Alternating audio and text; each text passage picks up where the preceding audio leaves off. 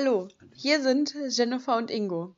Der Ingo hat heute seine zweite Andacht mitgebracht zum Thema Einfach glauben. Ja, da bin ich wieder. Hallöchen. Wieder mal einfach glauben. Ich mag das irgendwie. Ich könnte jetzt jede Überschrift mit einfach glauben, Bindestrich und dann noch irgendwas.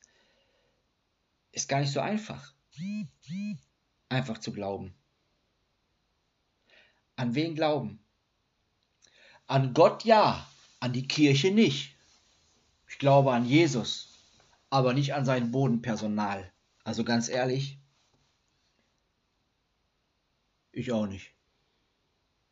Boah, was gehen mir diese Gutmenschen Christen auf den Wecker. Aber ich muss allerdings zugeben, mir gehen auch normale Gutmenschen auf den Wecker. Wenn wir uns auf Menschen fokussieren, dann gehen uns Menschen auf den Wecker. Wenn wir uns immer an Menschen reiben und fokussieren, und ich weiß, wovon ich rede, das betrifft mich echt eins zu eins, dann sind wir gestresst, dann nerven sie uns. Wir als Menschen untereinander können uns so sehr stärken und unterstützen und zugleich so sehr verletzen. Und was wurden nicht alles für Kriege im Namen Gottes geführt und für menschliches Leid und Katastrophen mit lapidaren Sprüchen, du hast zu wenig gebetet, zu wenig geglaubt, du musst nur glauben, du musst nur mehr glauben, abgetan. Da kann ich verstehen, dass man sagt, ich will mit Kirche, mit Gemeinde, mit Gott und Glauben und mit seinem Volk, dem Bodenpersonal nichts zu tun haben. Bei uns Christen gibt es ein Problem. Wir quatschen zu viel über Gott und die Welt und Christus, ohne dabei die Bibel zur Hand zu nehmen und mal zu lesen, was überliefert ist. Tu 50% davon als Märchen ab. Von mir aus. Die Archäologie und die Wissenschaft mögen das anders sehen. Komm, 50% ziehst du raus, Quatsch mit Soße. Die anderen 50% sind es aber wert, darüber nachzudenken, ob sie nicht nur Quelle der Inspiration, sondern Quelle eines gelungenen Lebens sein können. Kraftquelle.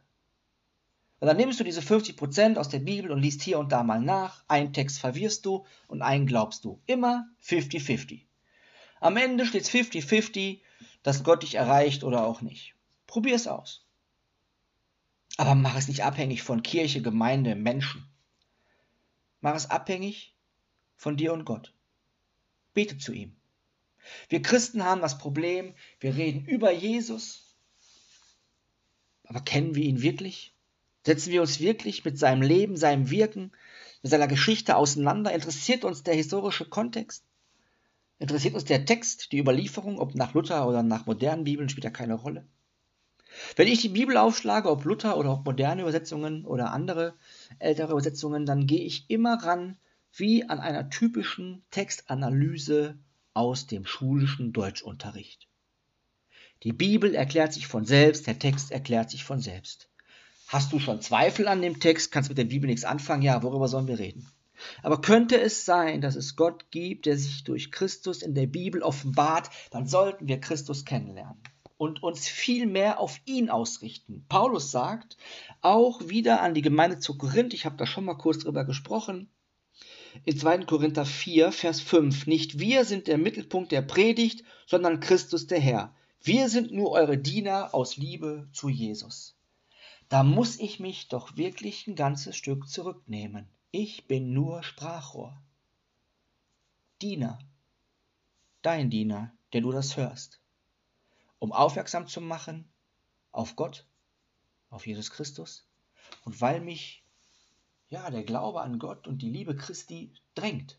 Ich bin positiv gedrängt, darüber zu reden, weil ich Gott vertraue und einfach reden möchte denn ich glaube einfach. Das ist gar nicht so einfach, weil wir uns als Menschen oft im Weg stehen. Vertrauen nicht Menschen.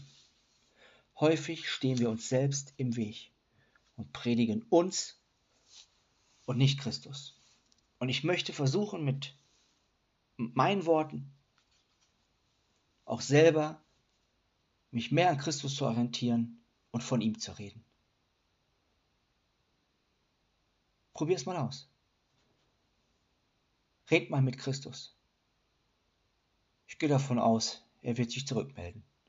Versuch's mal. Ciao.